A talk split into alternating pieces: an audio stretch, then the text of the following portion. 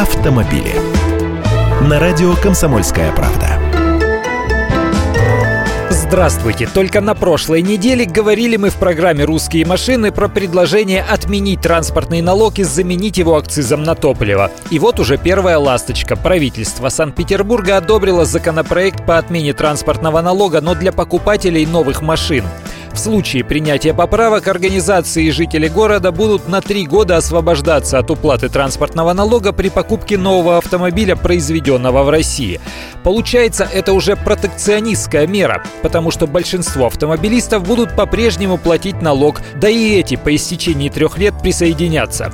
Но сейчас, чтобы заманить их в автосалоны, дадут и такой калач. Автомобиль нужно будет зарегистрировать в период с 1 апреля по 31 декабря текущего года, и купить его нужно можно будет тоже в одном из автосалонов Санкт-Петербурга. Интересно, скопирует ли кто-то этот опыт еще в другом регионе?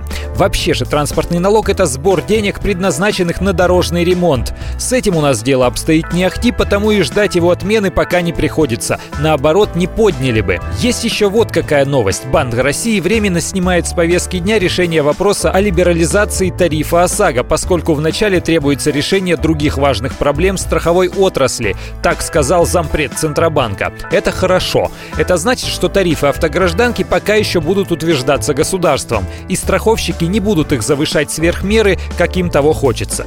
Я Андрей Гречаников, эксперт «Комсомольской правды». Отвечаю на ваши вопросы в программе «Главное вовремя» каждое утро в 8.15 по московскому времени. Автомобили.